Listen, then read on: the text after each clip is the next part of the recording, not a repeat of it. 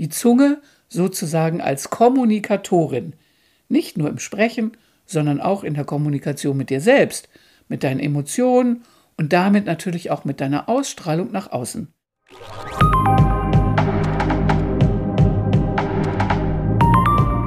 Herzlich willkommen bei meinem Podcast. Ich bin Hilkia Knies, Gesangsmentorin, bekannt für Nervenstärke in der Stimme und Authentizität im Herzen. Heute lese ich mal wieder einen meiner Blogartikel und immer wenn ich irgendwelche Assoziationen zwischendurch habe, werde ich die natürlich ganz spontan einflechten. Es geht um das Thema Beweglichkeit der Zunge bedeutet unter anderem Sicherheit. Und ich komme mal gleich zur Sache. Ich habe nämlich ein E-Book mit Übungen entwickelt, bei dem es vor allem um die Beweglichkeit der Zunge bzw. die Zungenflexibilität geht. Und ich nehme Bezug auf das autonome Nervensystem. Da ich schon lange damit arbeite, ist es für mich völlig logisch, aber etliche haben mich fragend angesehen und sich oder auch mich gefragt, was bitte hat die Zunge denn mit Sicherheit und Emotion zu tun? Autonomes Nervensystem und Zunge, gehören die beiden irgendwie zusammen? Und was ist daran für das Singen interessant? Tja, ich finde das natürlich super interessant, aber ich beschäftige mich ja auch schon länger damit. Die Zunge in unserer Wahrnehmung. Die Zunge spielt beim Singen eine große Rolle, ob wir es wissen oder nicht, ob wir es wahrhaben wollen oder nicht, ob wir uns damit beschäftigen oder nicht. Den meisten Sängern und Sängerinnen ist das schon klar. Hören wir doch immer wieder solche netten Dinge wie Meine Zunge ist mir immer im Weg. Ja, ja, meine Zunge, die ist echt ein Problem, sie scheint einfach zu groß zu sein. Meine Zunge macht nie das, was ich will. Mein Lehrer Eugen Rabbine hatte seinerzeit einen Kurs für Sängerinnen und Logopädinnen mit dem schönen Titel Prügelknabe Zunge. Und genau dazu machen wir sie allzu oft. Die Arme, sie soll an allem schuld sein. Und dabei möchte sie uns doch nur bestmöglich helfen. Das jedenfalls ist wirklich meine feste Überzeugung. Sie ist nämlich zu unserem Schutz da. Schauen wir uns also erstmal etwas genauer an, was sie da eigentlich so tut und was ihr Sinn und Zweck ist. Wir haben zum einen biomechanische Bewegungsmöglichkeiten der Zunge. Die Zunge ist nämlich ein ziemlich großes Organ. Sie füllt unseren Mundraum und einen Teil des Rachenraums weitgehend aus. Da wir uns vor allem unserer Zungenspitze bewusst sind und diese gut bewegen können, setzen wir manchmal die Zungenspitze mit der gesamten Zunge gleich. Das ist fatal, besonders beim Singen. Und das ist besonders in unserer Empfindung so. Aber die Zunge ist viel größer und hat viel mehr Funktionen, als uns am Anfang vielleicht einfallen. In meinem Blogartikel findest du jetzt ein wunderbares Bild, wo du mal genauer sehen kannst, wie groß die Zunge ist und wo sie überall liegt. Zuerst gucken wir mal Zunge und Essen, was das für einen Zusammenhang hat. Denn die Zunge ist im Vorgang des Essens wichtig. Sie schiebt den Nahrungsbrei an die verschiedenen Stellen zum Kauen und Einspeicheln. Das ist ein wichtiger Vorgang, um die Nahrung optimal verdauen zu können. Dazu hat sie unglaublich viel unterschiedliche Muskulatur, sodass sie sehr differenziert arbeiten kann. Die Zunge selbst besteht aus Muskeln, die sie in alle Richtungen des Raumes bewegen können. Auch von außen strahlt weitere Muskulatur in die Zunge ein. Und natürlich hat sie eine Menge Geschmackspapillen, die erkennen, wie etwas schmeckt und ob etwas wirklich gut für uns ist. Und da sind wir auch schon im autonomen Nervensystem, denn die verschiedenen Geschmäcker werden von verschiedenen Hirnnerven aus dem autonomen Nervensystem erkannt. Und einen Geschmack gut zu erkennen, kann mitunter sehr viel mit Sicherheit zu tun haben. Denn wenn etwas giftig ist, sollten wir es sehr schnell wieder loswerden. Ich erspare uns weitere Einzelheiten. Und dann haben wir den Zusammenhang zwischen Zunge und Singen. Beim Singen ist sie für uns vor allem wichtig, weil mindestens zwei wichtige Funktionen von ihr beeinflusst werden. Erstens, sie ist wesentlich an der Artikulation beteiligt, denn wir singen ja Text und dabei formt sie all unsere Vokale und Konsonanten. Und sie ist an der Gestaltung unseres Resonanzraums beteiligt, denn in ihrem hinteren unteren Teil ist sie ein Teil der vorderen Wand unseres Vokaltrakts. Sie ragt also weit in den Rachenraum hinein. Und wenn sie zu weit in den Rachenraum hineindrückt, schließt sie auch den Kehldeckel, die Epiglottis. Und das nimmt dann noch mehr Klang weg und das wollen wir beim Singen natürlich überhaupt gar nicht. Und diese beiden Funktionen während des Singens und auch eben Atmens so auszuüben, dass sie sich nicht gegenseitig stören, ist eins der Themen, die im Gesangsunterricht immer wieder eine Rolle spielen. Ich habe da ein Beispiel aus der Praxis. Da hat sich nämlich eine ganz tolle Übung immer wieder bewährt und die ist auch sehr gut am Anfang geeignet. Ich lasse meine Schüler und Schülerinnen auf einem Ton die Vokale A und Ä abwechselnd singen und ich bitte sie, den Kiefer dabei geöffnet zu lassen, nicht zu bewegen. Die erste Wahrnehmungsfrage ist dann immer, wie kommst du von A zu Ä? Was glaubst du? Nach relativ kurzer Zeit stellt sich raus, dass sich die Zunge bewegt. Meist spüren wir, dass sie sich nach oben bewegt, aber auch nach vorne. In welchem Ausmaß ist sehr individuell und spielt zu Beginn keine große Rolle.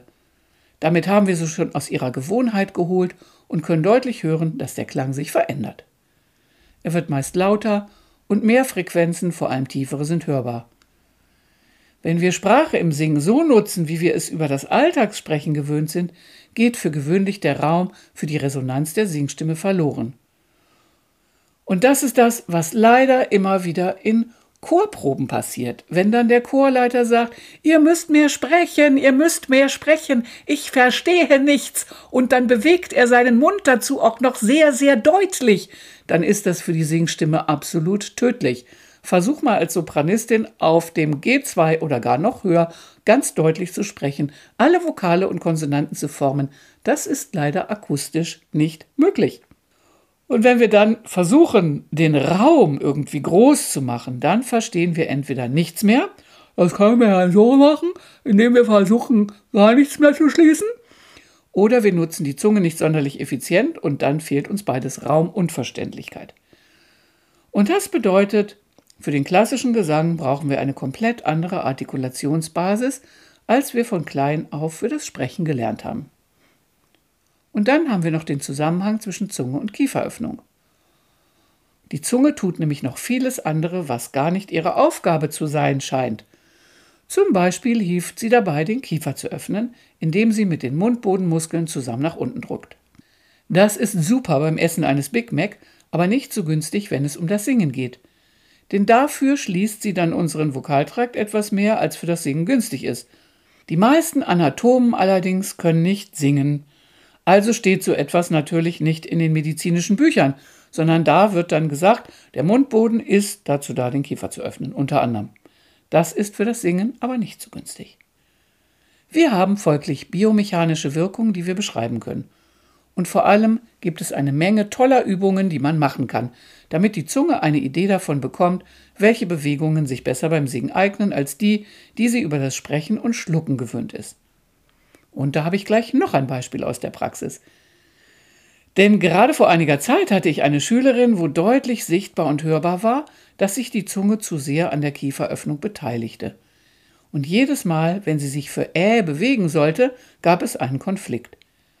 Entweder hörten wir keinen Vokal Ä, oder sie bewegte sich so ruckartig, dass die Stimme für einen ganz kurzen Moment brach, weil die Raumgestaltung plötzlich gestört war.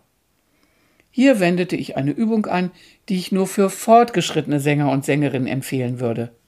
Ich ließ sie mit einer Hand ihren Unterkieferknochen umfassen und bat sie, den Kopf zu bewegen, ohne dass diese Hand am Unterkiefer ihre Stelle veränderte. Die Muskeln des Kiefers und der Zunge mussten beginnen, sich komplett anders zu organisieren, und über kurze Zeit bewegte sich die Zunge mühelos sehr differenziert. Das ging relativ schnell mit der Übung. Der Vokaltrakt öffnete sich und wir hatten einen enormen Klang. Der untere Raum öffnete sich. Als wir die Übung später auch in der Despina-Arie von Mozart anwendeten, scherzten wir beide über die kommende Wagner-Despina, denn der Klang der Stimme war so viel lauter und vor allem runder, dunkler und voller geworden. Und dann haben wir noch die Bezüge zwischen Zunge, Atmung und autonomem Nervensystem. Die Zunge hat nämlich noch weitere wichtige Funktionen, die dann schon zum autonomen Nervensystem überleiten. Sie kontrolliert unsere Luftzufuhr. Wie viel wir ein- und ausatmen, kann die Zunge kontrollieren. Wenn man sich nochmal anschaut, wo sie liegt, ist das auch ganz logisch, denn der Rachen, der unser Atemweg ist, ist gleichzeitig unser Resonanzraum, unser Vokaltrakt. Wenn wir also hier eine Öffnung haben möchten, die wir für den Klang benötigen, ist das immer auch an die Atmung gekoppelt. Wie atmen wir beim Singen aus Und wie atmen wir vor dem Singen ein? Hören wir Nebengeräusche in der Atmung, dann ist immer die Zunge oder der weiche Gaumen in irgendeiner Weise mit im Spiel. Da werden nämlich an bestimmten Stellen Verengungen hergestellt und dann hören wir Luftströmungsgeräusche.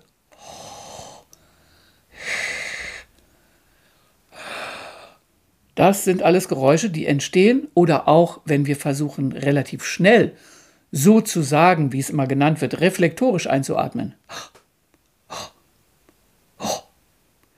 Da hören wir diese Geräusche, die dadurch entstehen, dass da Engstellen sind und das wollen wir aber für eine sängerische Einatmung nicht. Dann haben wir noch Emotionalaspekte und das autonome Nervensystem. Da gibt es noch sehr vieles, was sich nicht auf den ersten Blick erschließt. Schauen wir uns zuerst mal die Emotionen an. Im Rachenraum sind nämlich einige emotionale Aspekte unseres Menschseins kodiert. Wir schließen diesen Raum mehr oder weniger, je sicherer oder unsicherer wir uns fühlen. Nicht umsonst gibt es im Sprachgebrauch die Ausdrücke, dass es uns die Kehle zuschnürt und wir vor Angst ein Kloß im Hals haben. All das sind Körperwahrnehmungen, die alle von uns kennen und die viel mit der Zunge zu tun haben, aber eben auch eine Emotion beschreiben, die im Übrigen nicht sonderlich angenehm ist. Die Zunge gehört nämlich ganz eindeutig zum Schutzsystem unseres Körpers und das wird vom autonomen Nervensystem gesteuert. Natürlich können wir die Zunge auch willkürlich, also nicht autonom gesteuert bewegen, aber wenn es um Schutz geht, übernehmen die autonomen Funktionen des Körpers. Dieses Schutzsystem ist dazu da, lebenswichtige Organe wie die Lunge zu schützen. Sie verschließt dazu manchmal mehr oder weniger den Rachen, damit keine gefährlichen Partikel in die Lunge eindringen können. Und dann ist es unserem Schutzsystem auch völlig egal, ob wir gerade versuchen, ein wunderschönes hohes C3 als Sopranistin zu singen. Wenn es um Schutz geht, dann verstehen die da oben keinen Spaß und dann war es das manchmal mit dem C3. Atmung und Emotion sind auch aneinander gekoppelt. Das ist dir sicherlich auch schon aufgefallen. Du atmest anders, wenn du sehr traurig bist oder wenn du wütend bist. Wenn du so richtig glücklich bist, dann nimmst du häufig einen sehr tiefen Atemzug und hast das Gefühl, dein Brustkorb weitet sich sehr. Die Atmung reagiert also auf jede Gefühlsregung, die wir haben und passt sich ihr an. Wenn sie das tut, kann es manchmal nerven. Wenn wir zum Beispiel auf die Bühne wollen und aufgeregt sind, scheint sie nicht das machen zu wollen, was wir immer wieder geübt haben. Und das ist richtig blöd. Aber das Tolle ist, dass wir dann über den bewussten Teil der Atmung etwas verändern können. Und damit ändern sich manchmal auch die eher störenden Gefühle. Und daran hat auch die Lage und Bewegung der Zunge einen großen Anteil, denn sie gehört als Kontrolleurin der Luft mit ins Gesamtsystem hinein. Das bedeutet, es könnte manchmal eine gute Möglichkeit sein, seine Zunge zu bewegen, sie einfach mal rauszustrecken oder auch sonst zu bewegen anders zu bewegen als gewohnt. Gucken wir uns nochmal das Thema Zunge und Sicherheit an. Und da ist sie wieder die Polyvagaltheorie, denn die fünf Hirnnerven, die für sie so wichtig sind, arbeiten eben auch in der Zunge mit. Wir haben den Vagus, den Glossopharyngeus und den Facialisnerv, der an der sensiblen und sensorischen Steuerung der Zunge beteiligt ist. Und da Vagus und Glossopharyngeus die beiden Hauptnerven sind, die unseren Vokaltrakt, den Rachenraum und die Stimmlippen steuern, haben wir von dort viele Einflüsse. Das ist gut. Kein Wunder also, dass die Zunge darauf reagiert, ob wir uns in irgendeiner Situation sicher fühlen oder nicht. Dass sich der Kontakt zu unseren Mitmenschen und vor allem zu unseren Mitmusizierenden, seien es Band, Orchester, Chorkollegen und Kolleginnen oder Ensemblesängerinnen und Sänger, auch auf die Möglichkeit der Zungenbeweglichkeit auswirkt, ist also keine wirkliche Überraschung, oder? Und das können wir natürlich negativ sehen und uns fragen, ja, was kann ich arme Wurst denn machen, wenn diese äußeren Einflüsse alles zu bestimmen scheinen? Oder wir können den positiven Aspekt betrachten. Je mehr du lernst wahrzunehmen, wie die Empfindung für Raum, Stimmlippenschwingung und eben Zungenposition und Beweglichkeit ist, desto mehr Einflüsse hast du nicht nur auf deinen Gesang, sondern eben auch auf Änderungen in deiner Sicherheitsempfindung und das Miteinander der Menschen, mit denen du umgeben bist, also auch in der Musik. Und das ist doch richtig cool. Das sind doch richtig gute Aussichten. Die Zunge sozusagen als Kommunikatorin, nicht nur im Sprechen, sondern auch in der Kommunikation mit dir selbst, mit deinen Emotionen und damit natürlich auch mit deiner Ausstrahlung nach außen. Jetzt mal ganz ehrlich, hättest du das gedacht? Macht dich das neugierig? Dann kann ich doch nur sagen, lade dir mein E-Book Sing It Easy herunter und probiere einfach einiges von diesen Übungen, die da drin sind, aus. Ich bin total neugierig, wie du das findest und ob dir das was Neues bringt, ob das was verändert. Also probier es einfach mal aus. Und falls du Lust hast, noch mehr zu machen, ich habe auch einen kleinen Minikurs zum Thema gestaltet, der heißt You've got to move it, move it, you've got to move it, move it. Das bezieht sich nämlich auf die Zunge, die muss nämlich wirklich beweglich sein. All das findest du natürlich auf meiner Webseite, aber probier einfach erstmal irgendwas aus. Wie wäre es denn gleich mal mit Zunge rausstrecken? Das ist übrigens auch eine Übung aus dem Yoga. Also wenn jemand komisch guckt, kannst du entweder sagen, ich mache Yoga oder ich mache gerade eine Gesangsübung. Viel Spaß dabei!